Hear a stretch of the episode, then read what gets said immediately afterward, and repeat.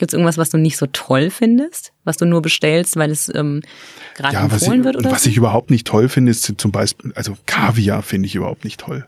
Kaviar schmeckt wie salzige Fischeier und nichts anderes ist es auch. Und ich glaube, das hat was mit Prestige zu tun, aber nicht mit echten Genuss äh, im Sinne, wie wir ihn jetzt mittlerweile auch wieder eher verstehen. Wo es durchaus eine Rolle spielt, ob ich äh, meine Rohstoffe mit dem Flugzeug anliefern muss oder, obwohl das stimmt nicht ganz. Also Austern finde ich schon ziemlich toll und äh, die kommen mitunter auch, äh, äh, naja, gut, äh, von Frankreich das gleiche noch mit dem LKW, aber auch da sind die Transportwege nicht zu kurz.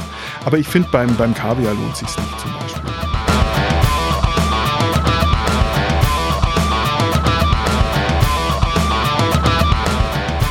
Hier ist die zweite Folge von Sags Pauli und heute habe ich ähm, einen ganz besonderen Gast, nämlich meinen Kollegen Erich Niffenegger.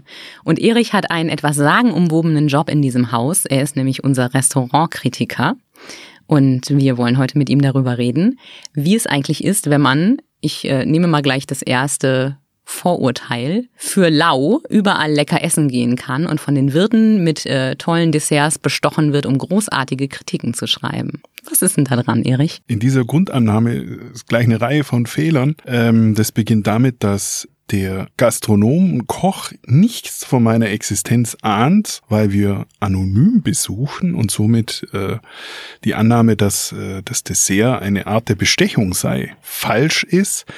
Außerdem ist nicht jeder Restaurantbesuch ein positives Erlebnis, so dass äh, die Zeche, die bezahlt wird durch den Verlag, eher oft ein Schmerzensgeld als eine Art äh, von Prämie ist. Äh, Damit sind wir beim zweiten Vorurteil, nämlich du hast großen Spaß daran, der böse Mensch zu sein, der Leute in Grund und Boden schreibt und der das sprichwörtliche und buchstäbliche Haar in der Suppe sucht, damit es einen schönen Verriss ergibt am Ende. Stimmt das auch nicht? Das stimmt überhaupt nicht, weil Ach, wie enttäuschend. Äh, immer grundsätzlich äh, anhand der vorgefundenen Fakten argumentiert wird. Es ist nie eine Gefühlssache, wenn klar erwähnt wird, dass irgendwas nicht passt, dann hat es in aller Regel einen objektiven Grund und keinen subjektiven Grund.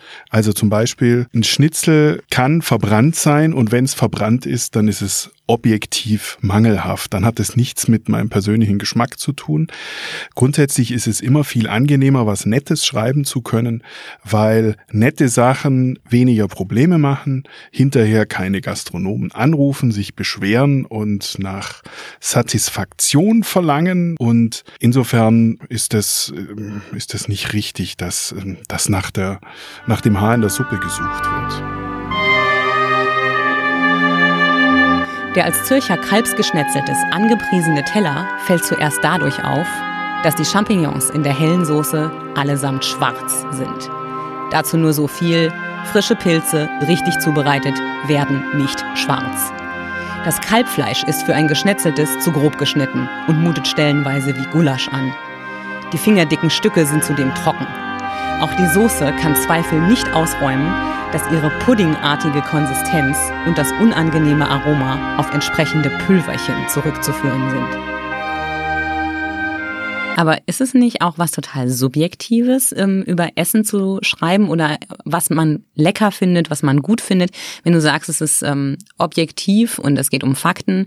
Wenn ich jetzt zum Beispiel mir vorstelle, ich esse mit verschiedenen Leuten, manche finden es zu scharf, manchen ist es nicht salzig genug. Für die einen ist die Soße gerade richtig dick, die anderen finden sie pampig. Das ist ja schon viel, ähm, was man gewöhnt ist, was man gern mag. Wie kann man da objektiv sein? Also mit objektiv meine ich immer, ob ein Essen gekocht ist auf handwerklicher Basis oder ob das Essen Ergebnis verschiedener Fertigprodukte ist. Also in, in der Küche, ob in der Küche ein Koch steht oder ein Scharlatan, der, äh, der eben sich äh, Mitteln bedient, die aus meiner Sicht für einen, für einen Gastronomen nicht, äh, nicht erlaubt sind.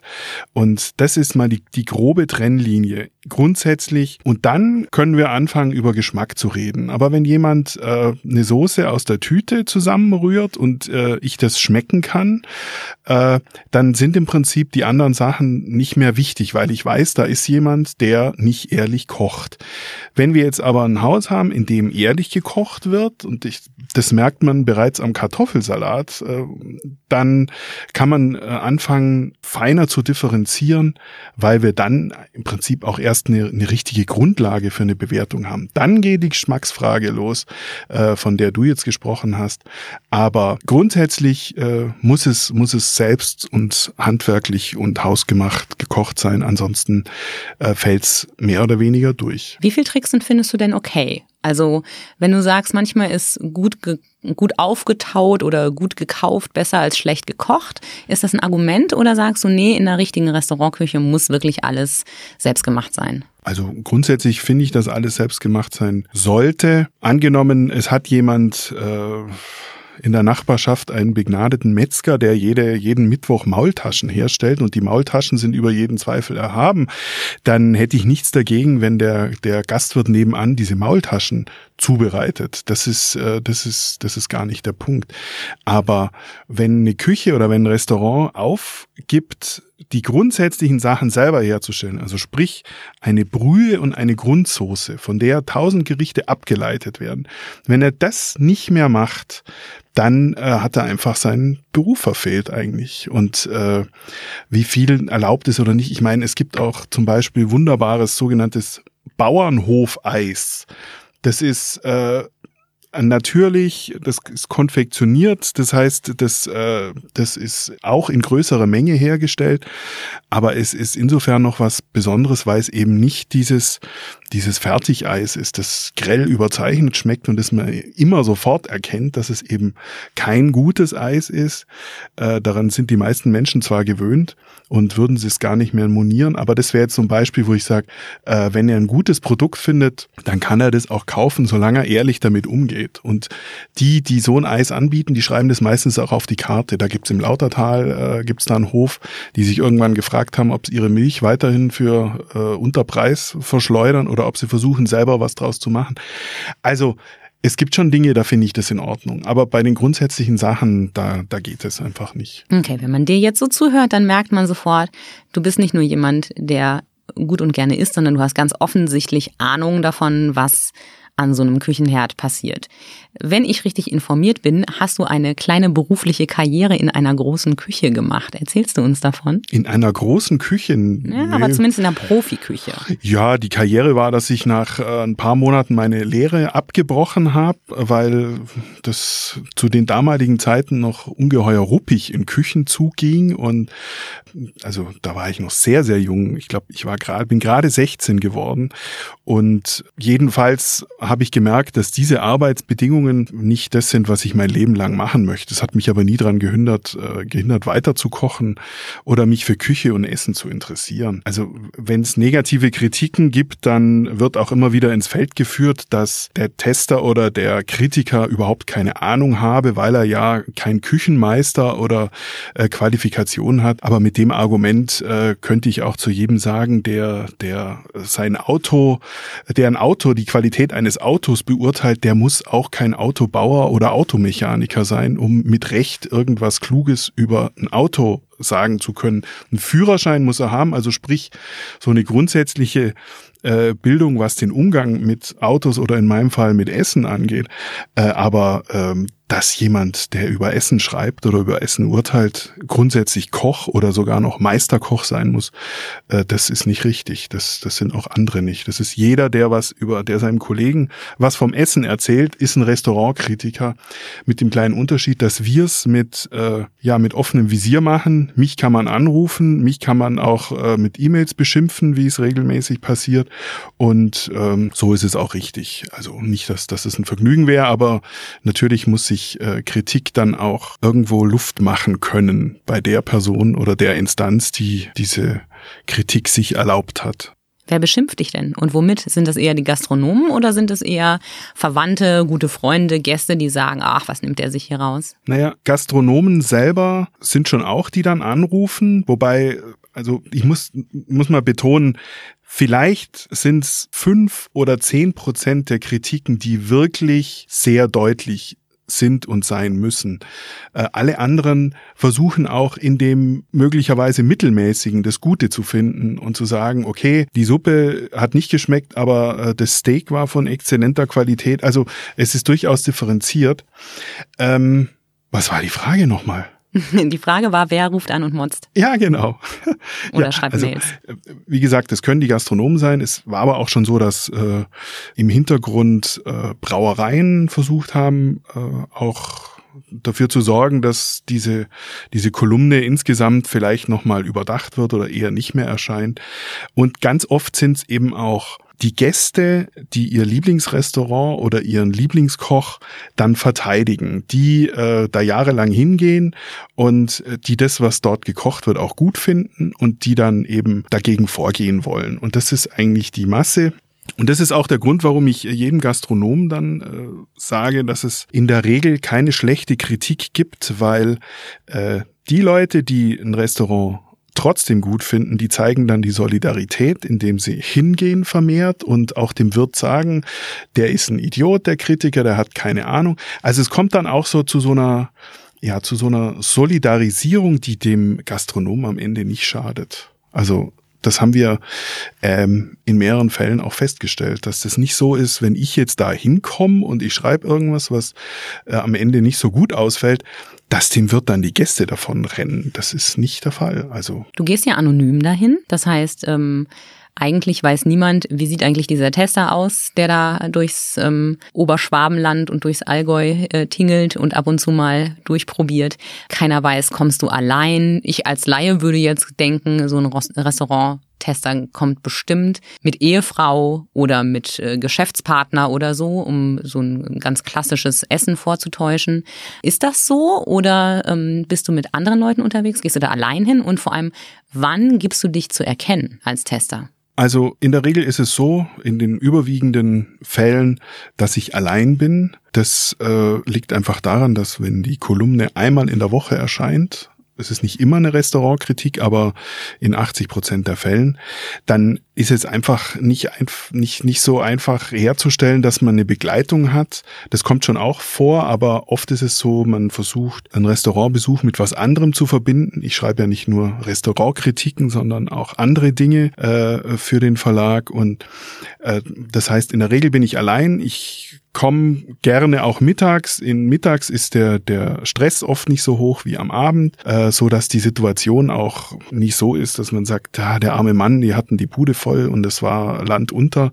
Also ich versuche schon, das so zu machen, dass alle so arbeiten können, wie sie es an einem normalen Tag auch tun würden und gebe mich überhaupt nie zu erkennen. In keiner Weise, nicht vorher, nicht nachher. Ich setze mich da rein, es wird gegessen und danach wird bezahlt und ich, äh, ich verlasse den Laden, wenn mich die Bedienung fragt, wie war's, dann sage ich gut, ich fange auch keine Diskussion im Restaurant an und bin dann einfach weg und äh, ja, das äh, glaube ich auch, dass das wichtig ist, weil ich weiß nicht, ob das, äh, wenn, wenn der Oberkellner äh, sagt, ah, da sitzt der und der und das dem Koch erzählt, äh, der Koch kann über Nacht oder kann von jetzt auf gleich nicht plötzlich grandios kochen, wenn er es vorher nicht konnte und äh, er wird nicht von jetzt auf gleich schlecht werden, äh, wenn er vorher gut war, nur weil er draußen im Tester sitzt. Aber ich finde es für mich entspannender und auch für die Gastronomie, wenn niemand weiß, dass ich da bin und an dem Prinzip ändern wir auch nichts. Und dass wir jetzt hier zusammensitzen, liegt nur daran, weil es gibt keine Kamera und es soll einfach, äh, es soll einfach auch diese, dieses bisschen Restanonymität auch bewahrt sein, äh, damit man die Aufgabe auch ernsthaft wahrnehmen kann. Naja, die Leute hängen sich jetzt alle von dir eine Tonaufnahme in die Küche und hören jeden Tag ab, wie du klingst. Falls mal ein Gast mit dieser Stimme kommt, dann äh, fangen sie plötzlich an, das ganz große Paket auszupacken. Ja, dass ich mich dann, dass mir die Stimme verstellen kann beim nächsten das ist Bestellen. Auch eine schöne Idee. Das wäre nicht so das machen wir. praktisch. Du hast es gerade schon mal ganz kurz angedeutet. Ähm, eins dieser typischen äh, Vorurteile bei Restauranttestern ist, dass sie dafür nicht bezahlen. Wer zahlt denn das Essen eigentlich? Macht das der Verlag oder ähm, vermischst ja. du da Privates mit Geschäftlichem? Nee, in aller Regel nicht. Also wenn äh, angenommen, ich, äh, ich gehe eine Pizza essen äh, in der Pizzeria, also grundsätzlich muss man dazu sagen, wir versuchen dorthin zu gehen, wo auch der Leser hingeht. Es wäre jetzt nicht zielführend, wenn wir nur versuchen, die Besten rauszusuchen, äh, wo, wo wir fürs Abendessen 100 Euro bezahlen müssen, sondern von der Dönerbude bis zur Standardpizzeria versuchen wir alles zu berücksichtigen. Und danach gibt's eine Spesenabrechnung und dieser Spesenabrechnung wird die Rechnung dargelegt und die bezahlt der Auftraggeber. Und in dem Fall ist es der, äh, der Schwäbische Verlag. Und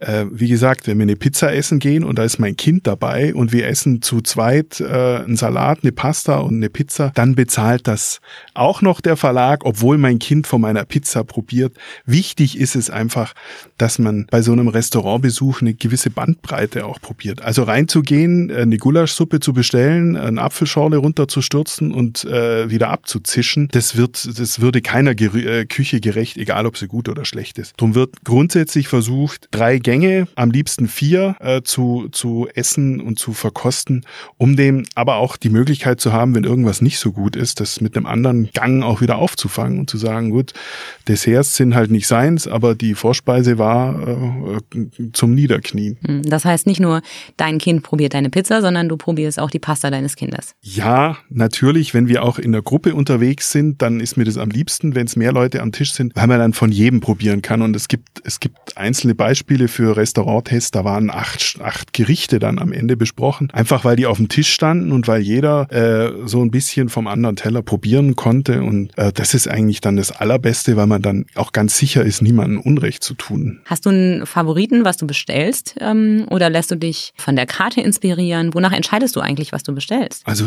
natürlich geht es da ein bisschen um Appetit, äh, was, was einen anmacht. Aber natürlich muss man auch darauf achten, dass man nicht äh, fünfmal in Reihe Zwiebelrostbraten isst. Weil schade eigentlich.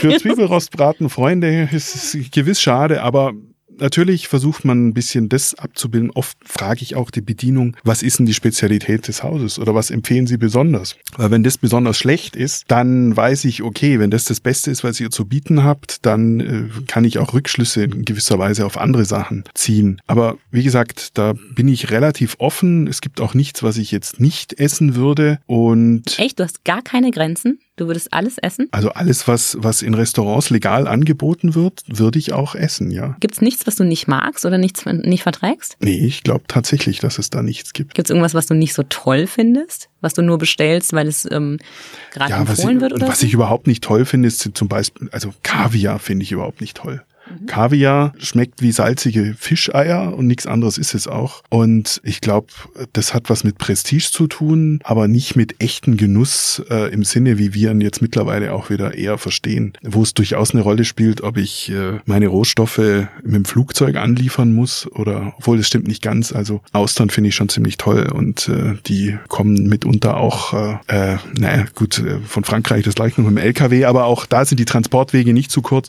Aber ich finde beim, beim Kaviar lohnt sich's nicht zum Beispiel. Ähm, ich habe ein bisschen durch deine Kolumne durchgelesen und mal ein bisschen quer gelesen und habe da unter anderem auch ähm, die Gänsestopfleber gefunden. Die hat ja jetzt bei Tierschützern nicht den allerbesten Ruf, ähm, gilt als traditionelles Produkt. Die Franzosen sind da auch sehr stolz drauf, aber es gibt viele Menschen, die sagen, das könnte ich nicht über mich bringen, weil die Tiere gequält werden, damit ich das essen kann. Hast du da keine Probleme mit sowas? Ist dir das egal? Da muss man auch wieder differenzieren. Ich kann mich äh, nicht mehr genau erinnern, wann ich das letzte Mal wirklich klassische Foie Gras, also Gänsestopfleber, gegessen habe. Äh, oft wird Gänseleber ganz normal, also keine Stopfleber, einfach äh, die Innerei einer normalen, äh, gut zu Lebzeiten einigermaßen vernünftig aufgezogenen Gans ähm, serviert. Äh, grundsätzlich ist es natürlich so, dass Gänsestopfleber äh, kein besonders äh, schönes Produkt ist im Sinne von, von Tierschutz. Ähm, ja, tatsächlich äh, ist das nichts, was ich jeden Tag esse. Weiß nicht, ob das, ähm, das klingt wahrscheinlich jetzt nach, äh, nach Ausrede insgesamt. Ein kleines bisschen. Ja, nee, nee, also ich glaube, man sollte es weglassen. Aber wer tatsächlich schon mal von einem Meister eine Foie Gras zubereitet bekommen hat auf, äh, auf einem Stück äh, Brioche und dazu von mir aus ein Gläschen Calvados, der äh, weiß zumindest, dass es schade ist, darauf verzichten zu müssen. Wobei ich an der Stelle sagen möchte, dass wir besser darauf verzichten sollten. Ein moralischer Moment. Das finde ich beruhigend. Es gibt auch mal, also sagen wir so, bei manchen Sachen, die wir heutzutage essen, darf man sich die, die Frage nach Nachhaltigkeit schon fast nicht mehr stellen, weil man sonst das Gefühl bekommt, man darf eigentlich gar nichts mehr essen. Wer mit gutem Gewissen gut essen will, was empfiehlst du? Ähm, wo soll der hingehen? Also jetzt nicht unbedingt ein spezielles Restaurant, aber worauf kann man achten, wenn man sagt, okay, ich esse Fleisch, ich esse Milchprodukte, ähm, aber trotzdem spielt mir Tierwohl irgendwie trotzdem noch eine Rolle. Ähm, wo würdest du den hinschicken? Die Frage ist, nicht ganz einfach, vor allem vor dem Hintergrund, dass äh, das Wort regional inzwischen eine komplett hohle Phrase geworden ist, weil jeder äh, jeder Trottel, der äh, der also es gibt keine Speisekarte mehr, in der auf der nicht das Wort regional vorkommt. Das ist einfach zu inflationär verwendet worden und äh, man merkt an Karten oft oder ich kenne natürlich ein paar Restaurants, von denen ich weiß, denen ist der Regionalbegriff nicht, nicht so wichtig, denen ist der Qualitätsbegriff viel wichtiger. Auch da unterscheidet sich die Frage, muss es Bio sein? Da würde ich sagen, nee, solange die Qualität äh, eine besondere ist, äh, dann, dann ist es von der Unterscheidung her eigentlich nicht wichtig, äh, was für ein Etikett das Essen hat. Äh, als einfaches Beispiel, wenn, wenn ich eine Hafermast ganz äh, aus, aus polnischer Massenzucht habe, äh, die zu Lebzeiten schon alles Mögliche von vom Lebendrupfen bis zum, ich weiß nicht was, äh, ertragen musste, dann äh, ist das Produkt am Ende Ende auch äh, äh, nichts, was man, was man gut genießen könnte. Und ein vernünftiger Gastwirt oder eine, eine pfiffige Bedienung sagt einem das vorher. Und man erkennt es auch ein bisschen daran, dass man eben nicht äh, auf der Karte 284 Gerichten, äh, Gerichte hat, die alle mit Nummern versehen sind, weil man sonst der Menge gar nicht Herr wird, äh, sondern also ja, es ist schwierig von außen zu sagen. Ich habe auch schon äh, Restaurants erlebt, in denen dieses wunderbare äh, Schmeckt den Süden, irgendwelche Siegel, die sich verpflichten, einen bestimmten Regionalanteil auf der Karte zu haben. Auch das ist kein Garant dafür, dass sie es wirklich machen, weil es ja im Prinzip auch niemand kontrolliert. Also wenn ich kann mir alles Mögliche auf die Karte schreiben, äh, ich kann auch Mitglied eines Siegels sein und kann trotzdem im Großmarkt einfach nach, äh, nach, dem, nach dem billigsten Preis mein Fleisch kaufen und aber wie gesagt, es gibt einige Häuser, zum Beispiel äh, der Adler in Vogt, äh, Slum im Kau in Tettnang, bei denen weiß ich, da kann ich blind hingehen. Äh, die, die sorgen dafür und allein weil die Qualität stimmt, äh, müssen einigermaßen auch die Aufzucht und Lebensverhältnisse des Tieres stimmen, sonst habe ich das Produkt am Ende nicht. Da gibt es nämlich einen starken Zusammenhang. Könntest du dir vorstellen, jemals Vegetarier zu sein? Ja, also als ich meine Frau, damals Freundin kennenlernte, die war Vegetarierin. War? Jetzt nicht mehr? Nee, das hat sich mit äh, den Kindern, hat sich das dann irgendwie erledigt. Äh, aber es ist jetzt niemand so besonders scharf auf Fleisch und äh, von dem her, also verhältnismäßig wenig, ich verhältnismäßig viel, weil ich, äh, das ist auch, was in Zuschriften immer wieder gesagt wird, und man sollte öfter über vegetarische Gerichte schreiben. Das, den Wunsch kann ich nachvollziehen, aber er trifft halt die Lebenswirklichkeit der meisten Leser nicht. Die meisten Leser essen eben Fleisch. Und gerade wenn sie ins mhm. Restaurant gehen, weil sie da irgendwas essen, was sie daheim vielleicht nicht so leicht zubereiten. Mhm. Aber doch, also es gibt gute Alternativen zum Fleisch. Es muss nicht unbedingt sein. Also würdest du es nicht ausschließen, darauf verzichten zu können? Nee, würde ich nicht, aber in dem Moment müsste ich aufhören, über Essen zu schreiben, weil äh, mein Leser bei 52 Kolumnen im Jahr äh, nicht äh, die Hälfte Kässpätzle ertragen würde, weil unsere Gastronomie nämlich nach wie vor nicht besonders gut auf äh, vegetarische Gäste eingestellt ist. Das ist wohl wahr. immer wieder das Gleiche. Also die, die berühmten, es gibt so berühmte äh, Pilzplätzchen von einem großen Hersteller, die dann äh, gerne äh, serviert werden. Oh, und lass mich ergänzen, ähm, Gemüsepfanne mit Sauce Hollandaise, mhm. Kässpätzle, mhm. wenn du ganz viel Glück hast, noch vegetarische Maultaschen. Mhm. Und Pommes. Richtig. Das war's. Wobei ein Haus zu finden, in dem vegetarische Pommes, äh, vegetarische Pommes, äh, vegetarische Maultaschen hausgemacht sind, das ist schon auch dann ein großer Glücksfall ja, und gut, hat Seltenheitswert. Ja. wahrscheinlich keine Option. Ja. ja, das stimmt. Der Süden ist für Menschen, die vegetarisch leben, nicht der einfachste Ort. Nö, obwohl wir eigentlich schon interessante Dinge wie die berühmte Alpleise, also die Linsen von der Schwäbischen Alb, die ja durch ihren hohen Eiweißgehalt äh, über lange Zeit hinweg die kargen Bauern äh, am Leben erhalten haben äh, und die auch nicht immer Fleisch essen konnten. Also es gäbe schon Alternativen. Kommen da die Linsen mit Seiten her? Nee, ich glaube, also das nicht. Also die klassischen Linsen mit Seiten, die werden oft mit, mit Tellerlinsen gemacht, die eher viel Stärke abgeben, wo das dann bewusst und gern so ein bisschen breiig ist. Mhm. Die Alplinsen gehören eher zu dieser, zu den, zu den kleineren Arten, die äh, also in, in Frankreich sagt man Champagnerlinsen, Beluga-Linsen, das sind alles Namen, die deuten darauf hin, äh, dass es eben was Feines, Spezielles ist und die nicht so viel Stärke abgeben und aussuppen, wie man so schön sagt. Aber eigentlich will man diesen, diesen Pumps auch ein bisschen haben, wenn man mhm. die berühmten Linsen, Spätzle und Seiten bestellt. Aber wenn du sagst, ähm, man kann es nicht immer so ganz vorhersehen und man kann äh, nicht unbedingt sagen, was ein gutes Restaurant auszeichnet, gibt es denn was, was alle Guten, die du kennst, gemeinsam haben? Wo du sagst, wenn man das sieht, das ist ein, ein, guter Hinweis dafür, dass das Essen wahrscheinlich ziemlich ordentlich ist? Ja, ein guter Hinweis ist inzwischen tatsächlich, dass die Karten überschaubar sind. Also dass man eine Handvoll, maximal eine Handvoll Gänge wie Vor-, Haupt- und Nachspeisen hat, weil Natürlich tut sich ein Koch leichter, wenn er überschaubares Programm hat, äh, auf das er gut eingerichtet ist, dann kann er auch frisch und gut kochen. Wenn er, wie das früher üblich war, in jeder Waldwirtschaft, äh, wie gesagt, die, die 200 Positionen umfassende Karte hat, da kann man sich ausrechnen, das, das geht nicht. Also äh, wenn er vom Gulasch bis zum Brathähnchen und dann äh, Käsespät, also das sind einfach die, an der Menge kann man erkennen, oder es ist nur ein Hinweis, es ist aber ein relativ guter Hinweis äh, auch. Es gibt Restaurants, die haben gar keine Karte, sondern die haben nur eine Holztafel, auf denen steht drin, was es heute gibt. Mhm. Da ist das Programm noch eingeschränkter.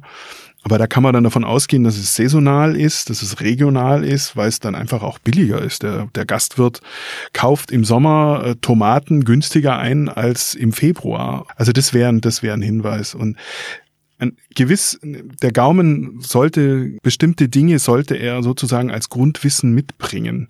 Wenn ich mein Leben lang immer nur eine Suppenwürfel, Suppenbrühe gegessen habe, dann werde ich mich in einem Restaurant nicht wundern, äh, wenn es dort auch nur Suppenbrühen, Würfel, Suppe gibt. Das heißt, ich sollte einmal im Leben eine echte Suppe gegessen haben, im, ja, im Idealfall von, von, von der Oma oder von der eigenen Mutter, dann kann ich das unterscheiden. Vom Herd gekocht, über Nacht stehen lassen. Ja, ja, also Suppen und Brühen kann man auf tausend Arten machen, aber der, der Hefeextrakt, der als Geschmacksverstärker dient, der nicht mal deklarationspflichtig ist in bestimmten Konstellationen, den, äh, weil es, also den, den schmecken sie raus, wenn, wenn sie den Gaumen, also wenn der Gaumen geschult ist, das ist nichts, äh, das ist auch nichts, das ist kein großes Hexenwerk, aber das ist was, was man wahrnimmt. Ähm, wie funktioniert das eigentlich? Also woran entscheidest du, was das nächste Testrestaurant ist und ähm, bereitest du dich darauf vor oder gehst du äh ohne bei TripAdvisor zu gucken, ohne andere Kritiken zu lesen dahin? Also grundsätzlich ist es so, dass wir versuchen, äh, die Schwäbische Zeitung erscheint in 19 Ausgaben von äh, Donau bis Bodensee und von den Rändern des Schwarzwalds bis zum Allgäu. Das ist also ein relativ großes Gebiet und äh, der Anspruch ist, dass jeder Leser in gewisser Weise irgendwann mal auch ein Angebot in der Kolumne bekommt, die seine Region jetzt betrifft. Das heißt, äh, wenn man jetzt von Ravensburg gerechnet nach Ellwangen fahren will, was äh, ein wichtiges äh, Gebiet auch der Schwäbischen Zeitung ist, dann überlegt man sich schon vorher, wo man hingeht, weil man will auch im Zweifel nicht vor verschlossener Tür stehen oder Betriebsferien oder irgendwas in der Art haben. Wenn ich mich in dem Gebiet überhaupt nicht auskenne, dann rufe ich äh, Kollegen der Lokalredaktion an und frage ihn, wo es besonders gut oder besonders schlecht ist. Und ähm, ja, dann, dann fahre ich dahin im Vertrauen, dass mir der Kollege den richtigen Hinweis gegeben hat und äh, probiere das aus. Ja, versucht auch ein bisschen thematisch eine Vielfalt zu haben. Also drei griechische Restaurants hintereinander fände ich nicht so glücklich oder drei Burgerläden oder drei Pizzerien. Also man versucht es so zu machen, dass es tatsächlich auch äh, so eine Art Speiseplan ist, die nicht langweilig wird. Relativ vernichtend war deine Kritik von der Autobahnraststätte. Die Bratkartoffel lullt den Mund mit ekelhafter Tranigkeit ein. Mehlig und schlaff liegt sie auf der Zunge, vollgesogen mit ranzig schmeckendem Fett. Kauen geht noch, runterschlucken nicht.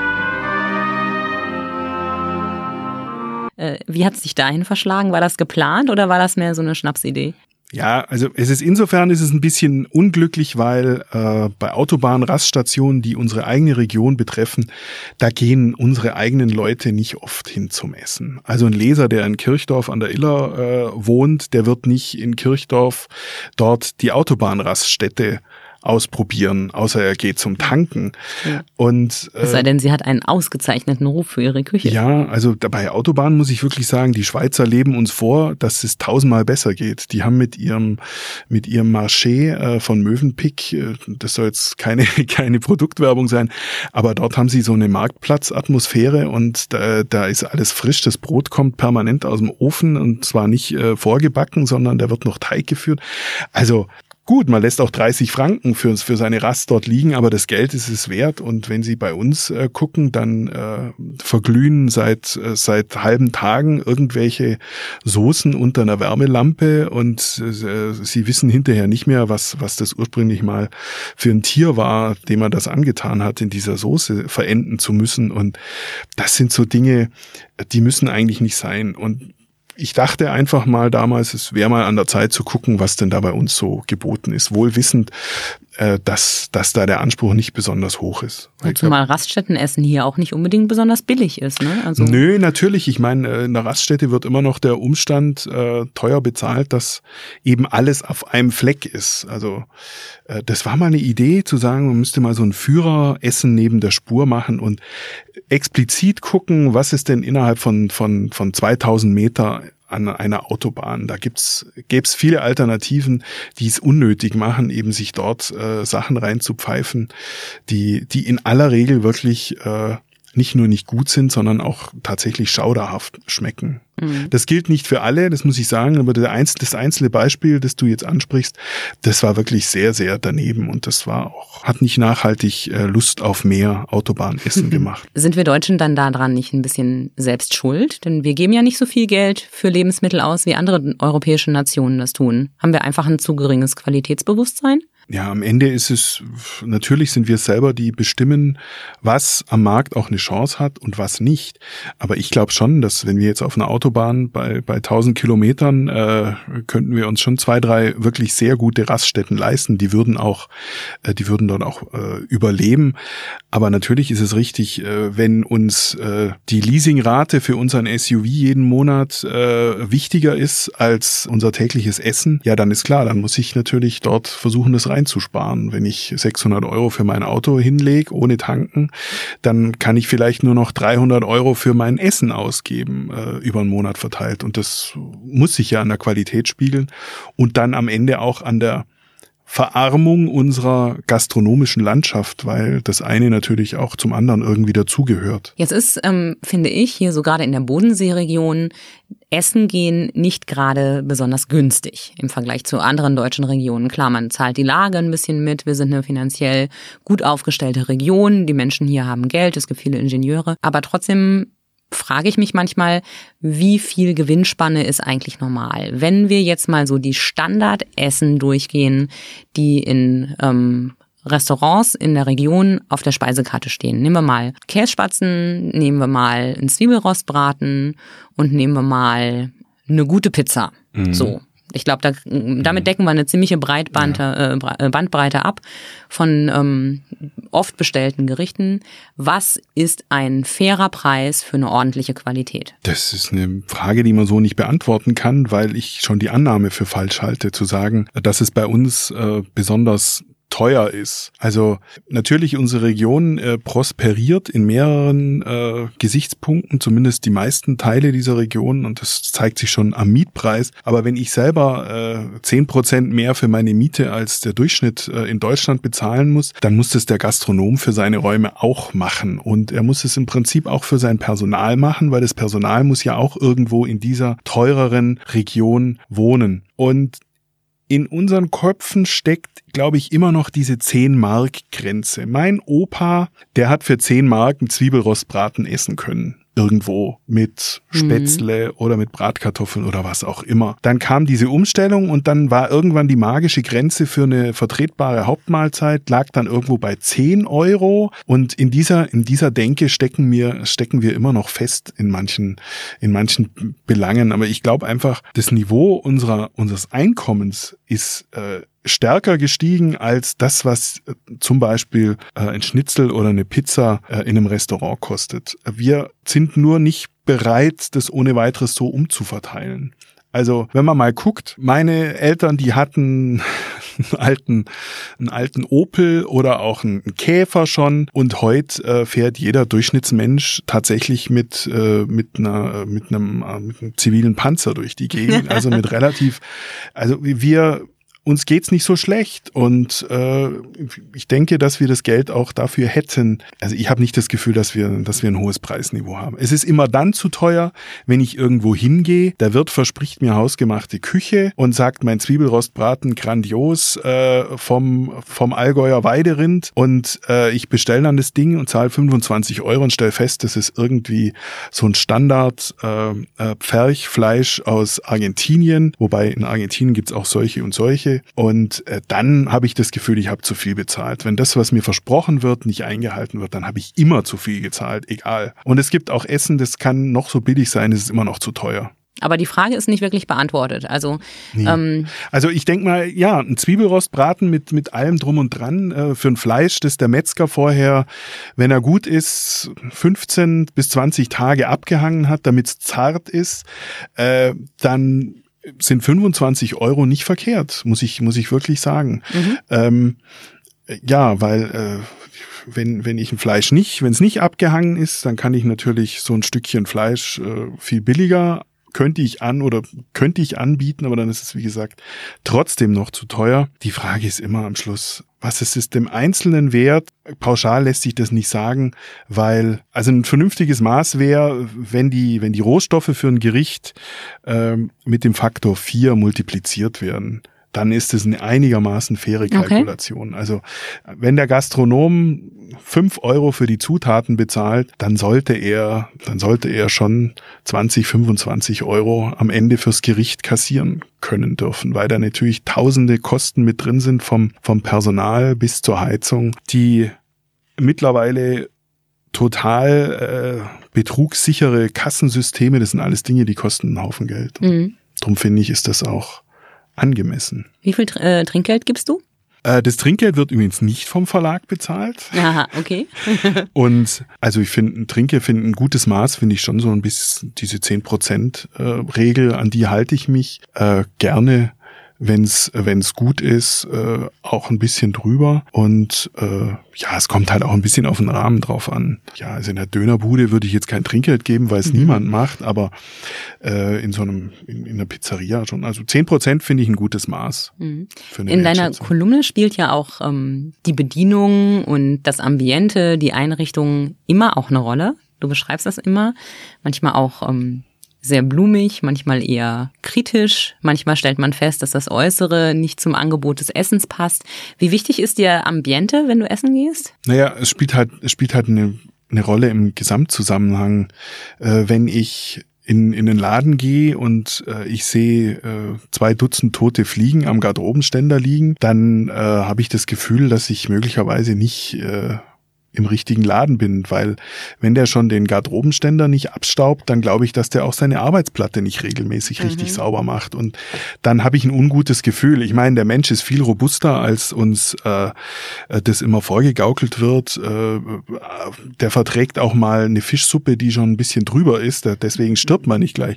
Aber es hat sowas, es hat sowas, es hat so eine psychische Komponente, man fühlt sich da nicht wohl. Das heißt also im Umkehrschluss, wenn die Bedienung freundlich ist, der, der Raum hell und licht und die Möbel aus Holz sind und nicht aus Pressspanplatte, dann sind es alles Dinge, die ich auch irgendwie dann mit der Küche verbinde oder die Erwartungshaltung. Insofern mhm. ist es nicht zu verachten. Und klar ist eine, eine Bedienung, äh, eine Bedienung ist sehr wichtig, wie die, wie die auf den Gast wirkt und ob sie Interesse hat, ob sie eine Ahnung hat oder ja, das hat schon eine große Rolle. Oder wenn, wenn, wenn du die Bestellung aufgibst und die Bedienung ständig fragt, was, was man gesagt hat, weil sie die Karte selber noch nie gelesen hat, dann macht es einfach einen, einen, einen ahnungslosen Eindruck, der nicht gut ist. In dem Zusammenhang ja mal für ein anderes Magazin irgendwann äh, versucht, die Nervenstärke von Servicepersonal auf die Probe zu stellen, indem ich ständig an irgendwas gemeckert habe, was völlig unverhältnismäßig war, um zu gucken, äh, wie weit man gehen kann, bis jemand äh, äh, unhöflich wird. Ja, genau. Also es war äh, albern eigentlich die Geschichte, aber es war trotzdem ganz interessant, weil Erzähl mal genauer, was hast du da alles ausgetestet? Ja, wir hatten tatsächlich eine, eine Kunststoff, eine Kunststofffliege dabei und wir hatten, wir hatten vorher den, den Wirt informiert und der fand das lustig, dass wir das ausprobieren wollen. Und äh, das war sehr interessant, wie gelassen und höflich die Bedienung geblieben ist äh, über lange Zeit hinweg. Also genauer, äh, ich betrachte es als Unfug jetzt so im Nachhinein. Damals dachte ich, dass das ganz lustig sein könnte und die Geschichte war dann auch ganz nett zu lesen, aber jemanden ohne Grund aus der Reserve zu locken, ist natürlich albern. Aber die Bedienung hat ja offensichtlich ähm, extrem gut abgeschnitten. Ja, ja, die hat das ganz, äh, die hat, die hat sehr gut reagiert. Also auch über, also eine Suppe, die dann die zuerst zu heiß, dann zu kalt und die hat dann tatsächlich äh, beim dritten Mal hat sie dann Eiswürfel mit in ein Glas neben die Suppe gestellt. Also die hat es gut pariert und das war äh, sehr angenehm. Hast du dich nachher zu erkennen gegeben, dich entschuldigt dafür? Ja, ja hinterher haben wir dann, äh, hab ich dann Blumen geschickt noch und der, der Wirt wusste das aber, dass, dass wir das Experiment machen. Und seine Nerven stärkste Mitarbeiterin vorgestellt. Ja, so ungefähr, das war. Okay. Ähm, tote Fliegen am Eingang, Fischsuppe, die schon ein bisschen drüber ist, ähm, Suppen und Soßen aus der Tüte. Was muss passieren, damit du nicht schreibst? Wie schlimm muss es sein, dass du sagst, ich rufe lieber die Lebensmittelkontrolleure an? Oder wenn ich das schreibe, wird es geschäftsschädigend? Wo, wo ziehst du eine Grenze? Also die Lebensmittelkontrolleure, das würde ich, das ist mir jetzt noch nie passiert, dass das äh, nötig äh, gewesen wäre, glaube ich. Aber es gibt ein ganz klares Kriterium, wenn man sieht, die Leute in dem Laden liegen am Boden. Das heißt, man merkt, in dem Laden ist nichts los, der ist runtergekommen. Oft sind es, also es kommt vor, das sind inhabergeführte Häuser. Man sieht es den Leuten an, dass die wirklich am Ende sind, körperlich und seelisch. Und äh, Natürlich kann ich vorher nicht genau wissen, was mir da begegnet. Und äh, dann wird das Essen bestellt und das Essen wird dann, soweit es äh, möglich ist, auch gegessen und dann bezahle ich und dann gehe ich und dann hören die nie wieder was von mir. Was ich auf keinen Fall sein will, ist der Sargnagel an irgendjemandes äh, Restaurantkarriere. Das, äh, das wäre, das wäre,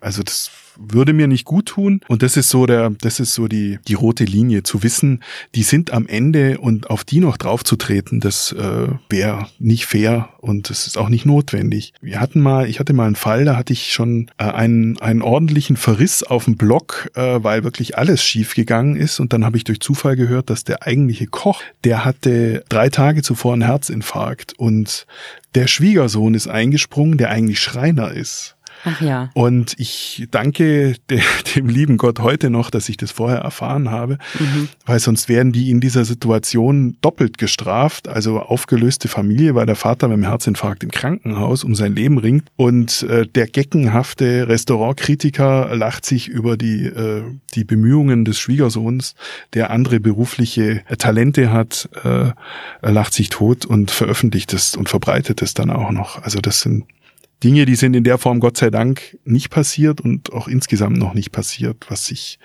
was ich, ja, wofür ich tatsächlich dankbar bin. Jetzt sagtest du gerade die Worte, einen ordentlichen Verriss im Blog. Mhm. Wer deine Texte kennt, weiß, dass du sehr viele wundervolle Adjektive benutzt. Äh, der weiß, dass du sehr, hm, wie soll ich sagen, ausschweifend beschreiben kannst. Zur Zwiebelsuppe gibt es zu vermelden, dass der Sud durchdrungen ist von den massenhaft fein gewürfelten Zwiebeln, duftig verbunden mit einer charaktervollen Brühe. Neckisch schwimmen zwei Brotscheiben darin, veredelt mit geschmolzenem Käse, begrünt von Schnittlauch und Lauchstreifen. Wie muss ich mir deine Arbeit vorstellen? Hast du tatsächlich einen Notizblock unterm Tisch, wo du deine Eindrücke ganz schnell aufschreibst? Oder fährst du damit so ausgefüllt nach Hause, dass du das dann sofort aufschreiben kannst? Kommt dir das erst nachher? Das ist ja keine ganz ähm, keine ganz einfache Aufgabe, solche Texte zu schreiben. Also ich finde schon, dass die Aufgabe verhältnismäßig einfach ist, weil wie gesagt, es gibt so ein paar klare Kriterien, um grundsätzlich ein Essen zu beurteilen. Und dann hat es auch echt viel mit Stimmung und Atmosphäre zu tun. Also von einem guten Essen, das geht jedem so, nehme ich an. Der nimmt da mehr mit als nur die Kalorien, die er im Bauch hat, sondern mhm. das, das sind dann, das ist dann ein Gefühl und ich schreibe es gern relativ bald nach dem Besuch auf, weil der Eindruck noch frisch ist und damit dann auch das, was drinsteht, authentisch. Aber es gibt da, es gibt da, es gibt da eigentlich keine Regel und es geht relativ schnell und es geht relativ einfach. Und ein Teil deiner Frage habe ich wieder vergessen. Ob du einen Block unterm Tisch hast? Wahrscheinlich Nein, nicht. Nein, überhaupt nicht. Ich weiß, früher, als ich damit angefangen habe, noch in Stuttgart für ein Stadtmagazin die ersten Gastrokritiken verfasst. Damals gab's auf, da gab's im Prinzip noch kein Handy und folgerichtig auch keine Kamera auf dem Handy. Mhm. Also musste ich mit irgendwelchen merkwürdigen Fotoapparaten hantieren. Und das war natürlich furchtbar auffällig. Heute ist es total unauffällig, weil jeder Dritte, wenn es ein gutes und schönes Essen ist, sein Essen fotografiert. Genau.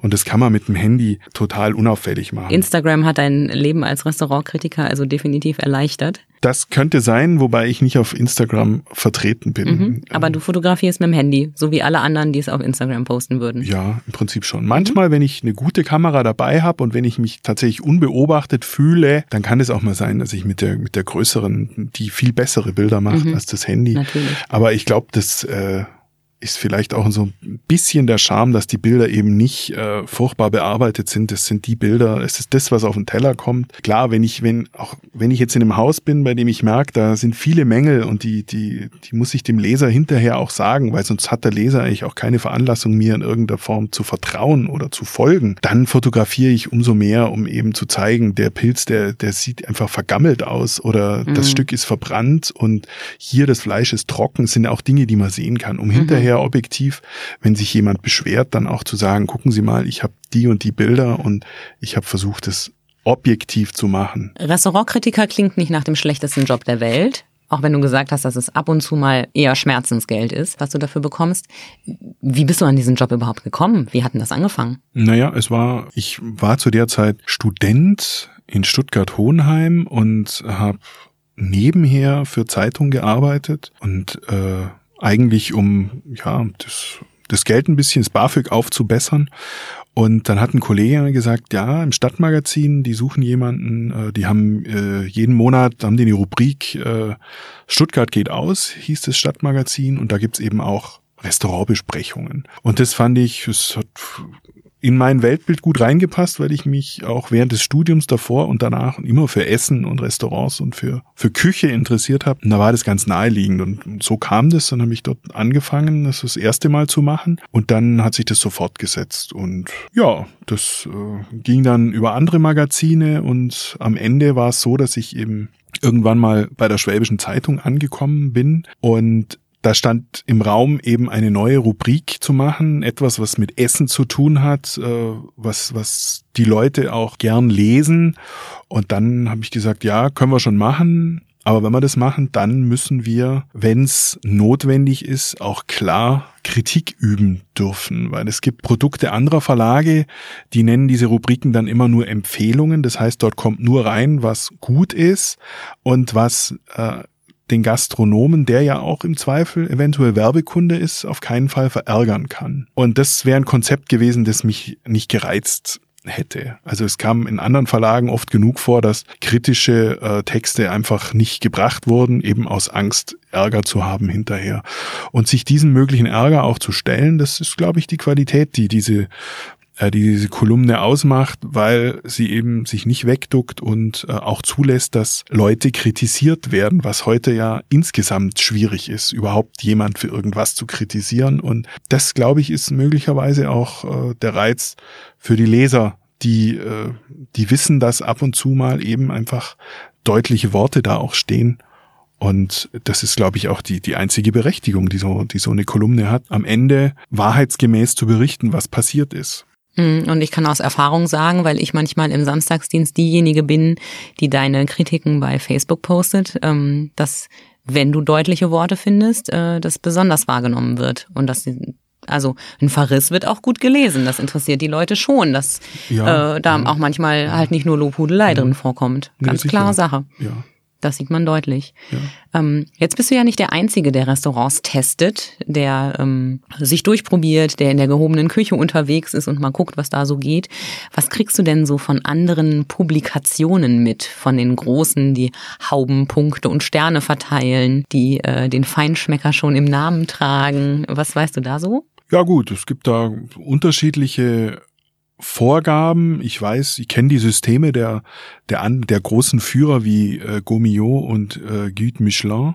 Der eine, also äh, Gomillot, da ist die, das Hauptkriterium äh, ist, dass, dass ein Inspektor, wie sie äh, die Tester dort nennen, der muss schon mal den Gegenwert eines kleinen Einfamilienhauses gefuttert haben, um sich als Tester zu qualifizieren. Und beim äh, Michelin zumindest war es über lange Zeitläufe so, waren es Küchenmeister, oft Pensionierte, und die, die versuchen eben dort äh, zu urteilen. Die, die Führer unterscheiden sich auch ganz extrem während der Gomillot auch mal. Also der hat ja Lauftexte, in denen auch das Essen beschrieben wird und beim äh, Michelin steht, also wenn viel drin steht, dann steht drin äh, klassische Küche, äh, dann steht noch Beluga Kaviar und äh, Auster Fin de Claire und das war's. Da steht sonst nichts und dann steht da der Stern oder auch nicht der Stern. Und ähm, ja, die arbeiten nach unterschiedlichen Systemen, wobei die Inspektoren äh, was man so hört, schon harte Programme auch haben. Die haben nicht viel Zeit, die müssen zweimal mhm. am Tag ran. Und das kann schon äh, auch äh, richtig Arbeit sein. Also ja. Was gibst du auf diese Bewertungen? Also sagst du, wenn jemand einen Stern bekommen hat, dann muss der toll sein. Hältst du das für richtig oder glaubst du, dass das nicht immer so ist? Also grundsätzlich äh, kann man auch das irgendwo hinterfragen, weil äh, kürzlich hat eine Imbissbude in, im südostasiatischen Raum für eine Hühnersuppe einen Stern bekommen. Das finde ich ein bisschen schwierig, weil äh, ein einzelnes, ein einzelnes Gericht sozusagen zu prämieren, äh, im Gegensatz zu, was weiß ich, Traube Tonbach, die haben auch äh, drei Sterne und äh, das ist großes Kino, wenn, wenn dort ein Menü über den Tisch wandert. Also ich denke, dass die dass die Bewertungen schon eine deutliche Tendenz auch geben. Aber es gibt Häuser, die haben einen Stern und die sind bei Gomio nicht mal gelistet. Also sowas gibt's auch. Ähm, da, da gibt's keine totale Einheitlichkeit. Aber ja, äh, ich finde, das auch eine, ist schon eine Richtschnur, um, um Grundsätzliches zu beurteilen. Aber da muss ich auch nochmal deutlich sagen, Unsere Kolumne unterscheidet sich davon total, weil der Leser eben nicht äh, ständig nur nach den Feinschmeckerführern äh, seine Zuneigung zu Gastronomen äh, verteilt, sondern der Leser erlebt alles von der Bahnhofspizzeria bis zum Sternerestaurant. Die Bandbreite ist groß und äh, die, die, Dinge, über die ich schreibe, würde, würde Gumio oder Guide Michelin niemals schreiben. Du hast zum Teil wundervolle Formulierungen in deinen Texten, ähm, die bestimmt gerade in diesen ganz kurzen Beschreibungen äh, bei den eben genannten hochpreisigen äh, Gerichten und Küchen vielleicht nicht vorkommen würden. Kannst du mir bitte erklären, was eine entfesselte Soße ist? Solche Texte entstehen oft kurz nach oder noch im Eindruck eines bestimmten Essens. Und es gibt schon so Dinge, ich habe schon aktiv erlebt, dass ein gutes wenn es auch noch so einfach war, ein gutes Mittagessen den Tag gerettet hat und tatsächlich vormittags schlechte Laune und nachmittags gute Laune und wo das nur am Essen festzumachen ist. Und eine entfesselte Soße kann, äh, das kann was mit Schärfe zu tun haben, das kann auch was mit Aromendichte zu tun haben, mit dem, mit der Ausbalanciertheit, dass das alles drin ist, was eine gute Soße ausmacht. Also für die Formulierung selber, die, die kommt dann, also da, ich denke nicht stundenlang drüber nach, was ich schreibe, sondern das, äh, das ist dann schon irgendwie im Kopf und wird dann nur noch aufs Papier gebracht. Und ja, viel Nachdenken ist, da ist viel Gefühl am Ende. Und äh, vielleicht kommt es dadurch zustande. Besonders hübsch fand ich auch äh, deine Beschreibung einer Kugel Eis, äh, die dich an eine taunasse Wiese an einem Frühlingsmorgen erinnerte. Da muss er selber lachen, gerade ein bisschen. Ähm, diese Lyrik, kommt das dann daher, dass du einfach so glücklich mit diesem Essen bist? Oder ähm, jetzt sei mal ehrlich, treibst du es nicht manchmal auch so ein kleines bisschen auf die Spitze, einfach weil es Spaß macht, diese Adjektive und diese Beschreibungen zu nutzen? Oder denkst du das in dem Moment wirklich? Also ich finde, so ein Text soll an der Stelle eben das, das beglückende Gefühl zum Ausdruck bringen. Und drum finde ich, dass es auch äh, in Ordnung ist, dass man dann mit bestimmten Bildern arbeitet, die, die diese Assoziation herstellen. Und das mit dem, mit dem Tau und mit dem Eis und so. Also da gab es schon auch so Begegnungen mit Desserts, die, die mir wirklich äh, einen Schauder über den Rücken laufen lassen und wo einen man positiven. dann ja natürlich. Und wo man dann äh, tatsächlich einen verträumten Blick bekommt und und die Augen zumacht, auch dass all das sehen kann, was dann am Ende im Text drin steht, auch wenn es vielleicht wenn der eine vielleicht weniger und der andere mehr Fantasie hat und das der eine es für Geschwafel hält und der andere für äh, für für Lyrik oder Poesie, aber gutes Essen äh, das hat schon viel mit Kunst und Poesie und auch mit, äh, mit besonderen Momenten zu tun. Hm. Wie gut kochst du eigentlich selbst? Ich muss sagen, dass ich äh, ja, jetzt kommt ein weit langes Schweigen. sich selber zu loben ist schwierig, aber äh, es gibt so ein, es gibt bestimmte Standards, die mache ich immer wieder, weil sie, äh, weil ich sie aus der Küche meiner Mutter noch kenne und Welche weil sie mich, also äh, eine stinknormale Brühe zu kochen, ist für mich ein, ein Wellnessprogramm sozusagen. Das Gemüse zu schneiden, ähm, das Fleisch ins kalte Wasser zu legen, langsam zu warten, bis der Schaum nach oben steigt, diesen Schaum abzuschäumen, alle zehn Minuten, bis zum Schluss kein Schaum mehr kommt und hinterher dann dadurch eine wirklich goldglänzende klare Brühe zu haben, auch den Dunstabzug nicht einzuschalten und in der ganzen Wohnung diesen Duft dieser Brühe zu haben. Das mögen Nachbarn vielleicht anders sehen, aber das sind so Dinge. Oder Hunger kriegen. Möglicherweise, aber das sind so Dinge, die finde ich, äh, die, die, das Kochen ist ja das, das letzte Mysterium sozusagen in unserer Welt, die wir nur noch in digitale Apparate glotzen und, und hacken und äh, der normale, moderne Büromensch erfährt doch eine handwerkliche Verwandlung oder erlebt ein Tagwerk doch nur noch in der Küche. Und für mich ist es speziell schon so, dass ich äh, gerne koche und auch gern komplizierte Sachen koche. Und ich glaube, es ist auch wichtig und fair, dem Gastronomen gegenüber, den man dann beurteilt. Ich kann nicht hergehen und, äh, und jemandes Suppe kritisieren, wenn ich mein Lebtag noch nicht selber eine eigene Suppe gekocht habe. Das finde ich schon wichtig, dass man bestimmte Grundfertigkeiten auch hat, um, um einfach bestimmten Dingen auch besser auf die Schliche zu kommen. Mhm. Das ist schon, oder auch eine, eine Mousse au Chocolat selber mit äh, aufgeschlagen zu haben und zu wissen, dass da eben keine Gelatine reinkommt. Äh, und das sind so Dinge, die muss ich selber mal, ich muss mich damit beschäftigt haben, um nach außen hin auch irgendwas beurteilen zu können. Das finde ich schon sehr wichtig. Mhm. Rezepte deiner Mutter sagtest du gerade, was noch? Außer der Brühe? Außer der Brühe, ach, die Rindsrouladen meiner Mutter die, sowas in der Art.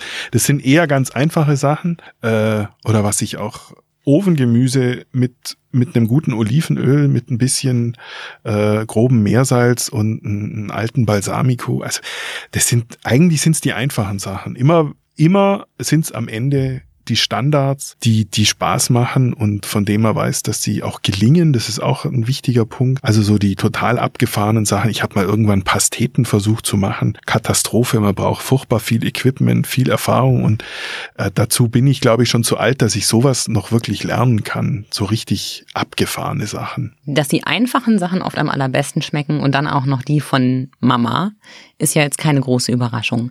Wenn wir jetzt nochmal in dieses ganze hochpreisige Segment gucken, kann jeder auch diese Sterneküche genießen? Ist das was für jeden oder muss man seinen Gaumen schulen, um sowas zu verstehen, sag ich mal? Also kapiert das jeder Gaumen, was da los ist mit Aromenmix und mit speziellen Gewürzen und dieser Wein dazu oder hier noch ein Hauch Schokolade drauf, keine ja, also Ahnung. Da, da muss man, viel. da muss man wieder unterscheiden. Also es gibt eine handwerkliche Küche, die lebt davon, dass man, dass jemand, jemand, wenn, wenn auf der Karte steht, von mir aus, da stehen Lammkoteletts äh, mit Rosmarinkartoffeln, irgendwie sowas, da weiß ich, was ich mir drunter vorzustellen habe und äh, dann verstehe ich das auch. Dann gibt's natürlich äh, vergeistigte Künstler, wie zum Beispiel den äh, Dirk Hoberg im Ophelia in Konstanz, der mit zwei Sternen kocht und der, also da muss man schon vier Stunden Zeit mitbringen und 300 Euro in etwa, um die ganze Bandbreite dieser Kunst auch zu haben. Und das ist dann auch Kunst. Der isoliert dann in Schäumen, in, ja, in Gasen zum Teil, versucht der Aromen zu isolieren. Und wenn ich dann, wenn ich dann diesen, äh, wenn ich dieses, dieses Gebilde dann knacke, dann dampft dort was raus und das schmeckt dann äh, nach was Bestimmten, was die Absicht auch des Kochs war.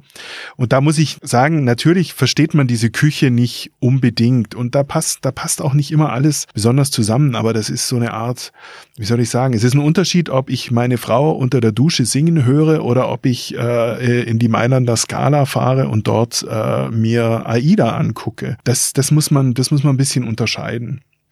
Und dann kommt es auch nicht drauf an, ob ich bei AIDA jede Arie total verstehe, aber ich bin glücklich und äh, überwältigt von der Kunst, die da angeboten wird. Und ich glaube, mit dieser, mit dieser Naivität und Offenheit muss man an solche Sachen auch rangehen, weil man den Gedanken da auch äh, ablegen muss, dass es da noch irgendwie um Essen geht. Da geht es nicht darum, den Hunger zu stillen, Hunger vielleicht und die Sehnsucht nach was völlig anderem. Und das äh, können bestimmte Leute besonders gut. Und äh, darum ist die Unterscheidung grundsätzlich, glaube ich, wichtig zwischen Kunst, Kunst und Küche. Jetzt weiß ich, dass deine Frau unter der Dusche singt. Ähm, wie gut kocht sie denn?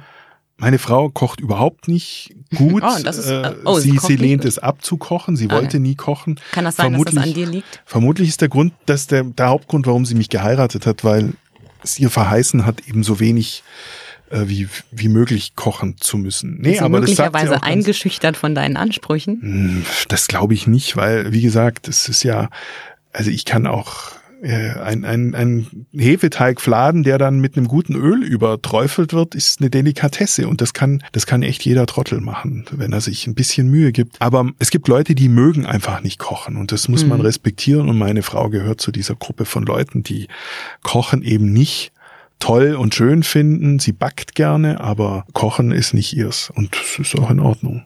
Reicht ja, wenn ich es ab und zu mache. Ja, aber es muss ja schon jeden Tag was zu essen geben. Das heißt, äh, so ab und zu machst du es wahrscheinlich nicht, sondern schon eher täglich. Oder? Ja, aber es gibt ja Schulkantinen, was jetzt meine Kinder angeht. Und äh, Kinder oder es muss, die Familie muss auch nicht täglich zwei warme Mahlzeiten kriegen. Klar. Also insofern konzentriert sich das schon eher aufs Wochenende. Kann deine, können deine Kinder kochen oder sind die noch zu klein? Ähm, meine Kinder sind so ein bisschen an der Grenze dessen, so zwischen acht und zehn. Und äh, eine, die jüngste Tochter interessiert sich dafür und äh, man, wenn, wenn ich, wenn ich so Standards koche, dann hilft sie mir dabei und das ist auch der einzige Weg, das dafür auch ein Gefühl zu entwickeln und das auch zu mögen und dass es dann auch zum, zum Leben gehört, dass ja auch ungeheures, ungeheuer beglückendes ist, was zubereiten zu können mhm. aus irgendwelchen Rohstoffen und am Ende ein gutes Produkt zu haben und das selber gemacht zu haben, ja, auch psychologisch gesprochen Selbstwirksamkeit. Ja, also ja,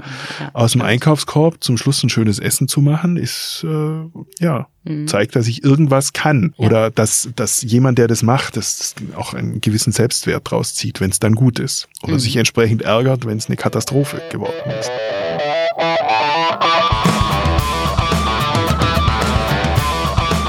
Der Partner unserer aktuellen Folge von Sachs Pauli ist Mediamarkt Ravensburg. Der beste Markt aus gleich zwei Welten. Im Markt, im Netz, jederzeit. Wir bedanken uns beim Mediamarkt und wünschen allen Hörern viel Freude beim Einkaufen im Gensbühl Center und im Netz.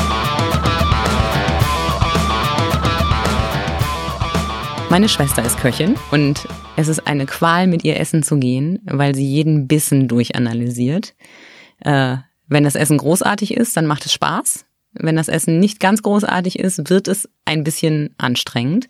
Ist das bei dir auch so? Kannst du essen gehen, ohne zu analysieren und laden dich überhaupt noch Leute ein, wenn sie kochen oder haben die Angst, oh je, der Erich kommt, äh, dafür bin ich nicht gut genug? Ja, das ist immer so. Das ist immer wieder so, dass Leute eben privat, wenn die, wenn die privat einladen, immer sofort sagen, ah, aber nicht, du darfst nicht, du darfst gar nicht das essen, das ist nur ganz was Einfaches und so. Ja. Klar, man, jeder Mensch zu jeder Zeit, äh, wenn er was im Mund steckt, äh, überlegt er sich, ob das gut ist oder nicht. Mhm. Aber das ist unabhängig von der Frage, ob jetzt jemand zufällig Restaurantkritiker ist oder einfach nur ein, ein wachen Gaumen hat und äh, gerne gut isst und das auch für sich einordnen kann. Aber klar, das Sprechen über, über das Essen ist schon so ein bisschen dann meiner Frau zu sagen, oh, äh, keine Ahnung, der hat ja Warum hat er, hat er so einen wunderbaren Herbsttrüffel, äh, wo es doch eigentlich keine besonders gute Ware in dieser Saison gibt oder irgendwie sowas in der Art? Und meine Frau guckt mich mit großen Augen an und freut sich des guten Essens, aber muss jetzt nicht unbedingt was viel Worte drüber verlieren. Mhm. Also das ist schon ein bisschen Berufskrankheit, aber ja, ich ich muss auch sagen, dass ich auswärts essen dann auch meistens tatsächlich versucht, das Angenehme mit dem, mit dem äh, Nötigen zu verbinden. Also wenn jemand beruflich äh, 50 Mal im Jahr zum Essen geht, dann wird er nicht privat auch noch 100 Mal gehen, weil irgendwann ist einfach gut. Und ja. Aber es kommt ja trotzdem vor, dass man mal irgendwo auf einen Geburtstag eingeladen ja, ist in der Gastronomie klar, oder so. Ja. Ähm, oder hast du mal jemals keine Lust zu kochen? Eher selten. Also es ist immer, also dann, dann gibt's halt eine Pasta, dann die das Gemüsereste zusammenhauen, in der Pfanne anzubraten, äh, mit Nudeln und ein bisschen Käse drüber. Das ist, es gibt immer eine Mahlzeit und das hat dann auch also nichts mehr mit Kochen zu tun, finde ich. Das sind einfach das, was da ist, zu verwerten und das möglichst auf einfache Weise. Das sind zehn Minuten passiert was ein Ex-Kollege von mir immer gerne als Rumfortpfanne bezeichnete. Ja. Alles, was rumsteht und fort ja, muss, ja, kommt genau, rein. Ja. Verrätst du mir zum Abschluss deine Top-Restaurants im Verbreitungsgebiet? Also im, da, wo unsere Hörer wohnen und auch darüber hinaus. Also du hast vorhin schon gesagt, das Lamm, dann hast du gesagt, der Adler. Haben wir noch weitere Tiere noch? Tatsächlich äh, in Lindau wo ich wohne, da gibt's auch noch das Villino, das hat einen Stern und es gibt den Schachner Hof zum Beispiel. Die sind sehr ambitioniert und machen äh, jeweils für sich eine völlig andere Küche, aber eine, eine ganz, eine ganz tolle Küche. Äh, es gibt äh, in in Ellwangen gibt es zum Beispiel äh, den Griechen, das Rezina. Dort äh, habe ich überhaupt erst richtig gelernt, dass das griechische Küche eben nicht nur äh, heißt, von Fleischbergen erschlagen zu werden, sondern dass man dem Ganzen auch Geschmack äh, mitgeben kann. In der Tuttlinger Gegend, äh, beziehungsweise Trossinger Gegend, da gibt es das Hofgut Hohenkarpfen. Das macht auch da, da, ich glaube Schneider heißt der Küchenchef, der macht eine seit Jahren konstant eine tolle Küche, die Bodenhaftung hat und trotzdem elegant ist. Ähm, mein, das, da gibt's relativ viele, aber das ist jetzt tatsächlich aus dem, aus der Hüfte rausgeschossen schwierig, weil man bestimmt jemanden auch Unrecht tut, wenn man ihn nicht erwähnt. Na gut, aber du hast so viele Restaurants getestet, das ist jetzt kein Anspruch auf Vollständigkeit, aber ich finde es wichtig, ähm, sowas nicht vorzubereiten, sondern ähm, ich habe dich jetzt ganz bewusst da sehr spontan äh, antworten lassen und dich nicht vorher gewarnt, dass ich das wissen will, ähm, weil ich glaube, dass die Restaurants, die einem dann sofort einfallen, die sind, die am meisten Eindruck hinterlassen haben. Mhm. Und bei jemandem, der 50 Mal im Jahr essen geht, ist das, glaube ich, ein ganz guter Hinweis, dass es wirklich was Besonderes war. Ja, das beste Barbecue gibt's natürlich bei Klaus Winter im Strandhaus in Lindau. Das, das, das hätte ich jetzt äh, tatsächlich, also wirkliches echtes Barbecue, das gibt's nicht oft und das macht er besonders gut. Das fällt mir jetzt gerade noch ein. Ich werfe mal kurz ein, dass hier ist keine bezahlte Werbung. Keiner der genannten Gastronomen weiß von diesem Podcast, wurde vorher gefragt oder hat dafür irgendwas hergegeben. Nö. Nö. Leider. Leider, meinst du? Hätten wir uns bestechen nee, nee, lassen sollen. Ist, das, ist, das ist auch so eine Vorstellung, die immer wieder kommt. Ja, was muss ich denn bezahlen, damit Sie mal zu mir kommen und positiv über mich schreiben? Das gibt auch solche, solche Dinge. Und ein Gastronom war besonders lustig. Der schickte mir einen Restaurantgutschein von seinem Restaurant, wobei natürlich jemand, der ständig auf fremde Kosten zum Essen gibt. Er freut sich ganz besonders, wenn ihm jemand zum Essen einlädt und äh, umsonst Essen gibt. Dem habe ich zurückgeschrieben, dass er äh, wahrscheinlich mit äh, ungenutzten Scheinen in kleinen Bündeln mehr Erfolg gehabt hätte. Auf jeden Fall nicht mit dem Essensgutschein. Okay, wann kam das Köfferchen dann? Leider kam das Köfferchen nie und mhm. das hätten wir natürlich auch nicht angenommen. Natürlich logischerweise. Nicht. Aber es wäre interessant gewesen zu sehen, wie weit er geht. Ja, nee, es gab auch ähm, immer wieder mal so im Nachgang, wenn sich jemand gefreut hat, die Einladung zum Essen und so. Und es gab auch schon mal, es auch schon mal beim Essen enttarnt worden und dann äh, hieß es, äh, nein, Sie müssen hier die Rechnung nicht bezahlen. Und äh, natürlich, dann war es ein Kampf, die Rechnung auch bezahlen zu dürfen und mhm. zu sagen, wenn Sie äh, der Schwäbischen Zeitung, wenn Sie dort eine Anzeige schreiben, schalten, dann will die auch Geld von ihnen haben. Und mhm. wenn ich hier sitze und ihr Essen esse, dann haben sie Anspruch auf das Geld. Und äh, mhm. ja. Wie kam das zu der Enttarnung? Hat man dich einfach erkannt oder? Ah, ist, das ist fast eine komplizierte Geschichte, weil äh, das ist schon länger her und da war, das war ein gastronomischer Betrieb und die Servicekraft, die lernte für den nächsten Tag, die hätte, äh, die hätte eine Prüfung gehabt. Also die war Restaurantfachfrau und die hat eine mündliche Prüfung am nächsten Tag gehabt. Und die hat äh, in, vor sich hingelernt und die Chefin hat ihr immer einen kompletten Unsinn erzählt. Also wenn die was nicht wusste, die Chefin war nicht in der Lage zu sagen, weiß ich nicht. Also wenn die, wenn die gesagt hat, ah, was kommt denn in Gin Tonic rein und so, dann hat die Chefin irgendwie keine Ahnung, äh, Spreit oder irgendwas, also irgendeinen Unsinn erzählt.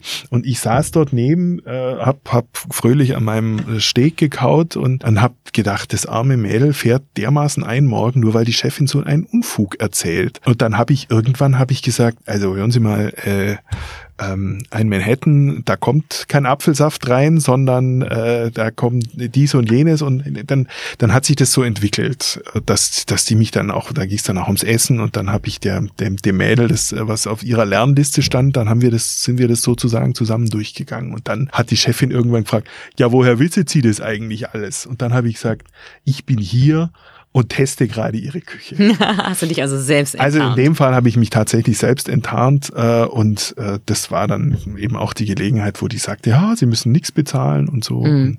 Aber das war so ein, das ist so ein Moment, sowas kommt auch eigentlich nie vor. Dass man sich selber enttarnt, das kommt nicht vor. Bloß an der Stelle wusste ich nicht mehr, wie ich das anders erklären sollte, weil auch wenn sie allein irgendwo beim Essen aufkreuzen und da ist sonst keiner und sie kommen, also es gibt schon so ein paar Verdachtsmomente, dass es eben einfach merkwürdig ist, dass da jetzt ein Gast ganz allein kommt. und vier Gänge bestellt. Ja, zum Beispiel. Und mhm. dann nicht den Gang nicht auf ist, das ist auch sowas. Es gibt Leserzuschriften, die schreiben, ja, was kann der Mensch denn essen? Ist ja nicht zu fassen.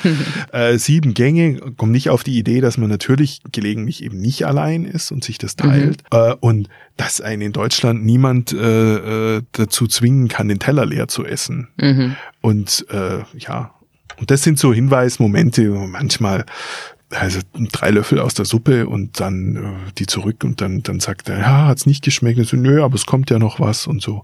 Das kann dann schon sein, dass es mal verdächtig ist, aber mhm. sich selber zu enttarnen, das, das muss schon ein zwingender Grund vorliegen, wie damals mit dem armen Mädel, das am nächsten Tag. Ich weiß nicht, wie die Prüfung ausgefallen ist. Ja, ich wollte gerade fragen, ob du das noch ähm, rausgefunden hast. Ja, aber so viel ich weiß, hat man auch äh, in der Gastronomie die Hürden nach unten angepasst, äh, um einfach den Nach Nachwuchsmangel irgendwie auch Herr zu werden. Das soll jetzt nicht heißen, dass das damals der Fall gewesen sein muss, aber insgesamt äh, ist es schon so. Aber die Ausbildung in der Gastronomie ist eine harte Schule. Das ist, äh, das ist so. Die kann man nicht anders sagen. Ich kann mich erinnern, mein Ausbildungsbetrieb, der war gut im Geschäft. Der hatte, er hatte an Sonntagen mitunter zwei Hochzeiten, eine mittags, eine abends und es lief nebenher noch à la carte Geschäft und ich musste ich weiß nicht, gefühlt eine halbe Tonne Karotten schälen und häckseln morgens und man ist damit 16 Stunden nicht durchgekommen insgesamt mhm. an extremen Tagen. Und das hat einem auch niemand, und das war halt so und Lehrjahre sind keine Herrenjahre und ja, so war das noch in den 80er Jahren. Hast du je bereut, nicht Koch geworden zu sein? Nö, am Ende nicht, weil ich eben äh, auch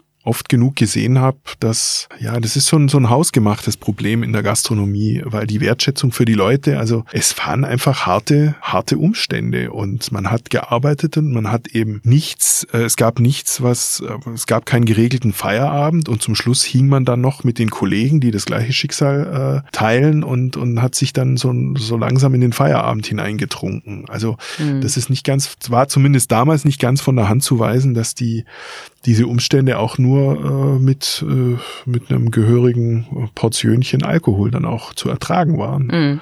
Also da, da ist schon viel hausgemacht an den Problemen oder an dem schlechten Ruf, den die Gastronomie mit ihren Arbeitsbedingungen hat. Ich kann mich also äh, mein Chef hat regelmäßig mit seinem Fleischbeil auf die Edelstahlarbeitsplatte eingedroschen, dass die Funken gesprüht sind. Und das kann einen jungen 16-jährigen Lehrling oder so, kann das dann schon äh, beeindrucken. Ja, vor allem ist so ein Beil ja auch kein ungefährliches Werk. Naja, das ist eine, der würde sagen, ein größeres Messer und so bisschen zu, zu hart auf die Arbeitsplatte aufgelegt. Aber also es gibt auch in der Küche gibt's jähzornige Menschen, es gibt auch ruhige Menschen. Also ich habe den der Harald Wohlfahrt als äh, Drei-Sterne-Koch, der war eher der ruhigere und bestimmtere. Äh, also gibt's ganz unterschiedliche Charaktere und die kriegen heute auch niemanden mehr dazu, eine Lehre durchzuziehen, wenn sie den äh, äh, wie den Dreck unter den Fingernägeln behandeln. Und da gibt's auch eine, da gibt's auch einen Wandel in der Branche. Gott sei Dank. Ja. Wir wollen ja weiterhin gut essen. Das wäre wünschenswert. Was kochst du heute Abend? Ähm, wir haben noch Wirsing im Kühlschrank, habe ich gesehen. Den kann man nicht nur zu Tode kochen, den kann man auch in feine Streifen schneiden und anbraten mit Knoblauch und ein bisschen Salzbutter, ein paar Nudeln rein und Pecorino drüber und glücklich sein. Ach, guck Also mal, dann haben wir heute Abend äh, vom Wirsing abgesehen sogar ein ähnliches Abendessen. Ja? Ja. Was hast du? Bei mir gibt es heute Abend äh, Steinpilz-Ravioli vom Ravensburger Wochenmarkt Oh, mit ein bisschen Butter und Pecorino. Sehr schön. Dann äh, können wir theoretisch unsere Pasta zusammenschmeißen und Steinpilze, um, die beneide ich dich. Das ist Ja, das, ich mag sie auch wahnsinnig. Mhm. und auch aus äh, Sicht des Tierschutzes völlig unverdächtig. Ja, ich, also falls das falsch rübergekommen ist, ich bin keine Vegetarierin, aber äh, Gänsestopfleber würde ich nicht über mich bringen. Das könnte ich nicht. Ich, äh, ich habe mal eine gegessen bei einem Zwei-Sterne-Koch in Berlin, der machte. Ja, aber das wollen wir nicht vertiefen. Wie gesagt, das soll nicht mehr vorkommen. Na, ich wollte es auch gar nicht kritisieren, ich wollte es nur wissen. Doch, ich kritisiere das gern. Kritisierst an du mir dich selbst? dann an der Stelle. Weißt du, das, der Mensch hat so bestimmte Dinge, die er macht, die er aber wirklich eigentlich gar nicht machen sollte. Aber das ist nicht, da das ist die Stopfleber nur ein kleines Beispiel. Mhm. Das ist wohl wahr. Wenn sich der Gastrokritiker selbst kritisiert, sind wir am Ende dieses Podcasts angekommen. Danke, dass du hier bist, Erich. Es hat mir großen Spaß gemacht. Ich glaube, ähm, viele Vorurteile über Restaurantkritiker konnten wir ausräumen. Und äh, danke für diese Einblicke. Ich danke auch. Sie hörten Sag's Pauli, ein Podcast von schwäbische.de. Redaktion und Moderation von und mit Andrea Pauli. Für die Technik und Umsetzung ist Emin Hohl verantwortlich. Die Musik hat Tommy Haug für uns geschrieben und eingespielt. Mein Gast heute war Erich Niffenegger. Wenn Sie Feedback haben oder mit uns über ein spannendes Thema diskutieren wollen, schreiben Sie uns an podcast.schwäbische.de. Danke fürs Dabeisein. Wir hören uns.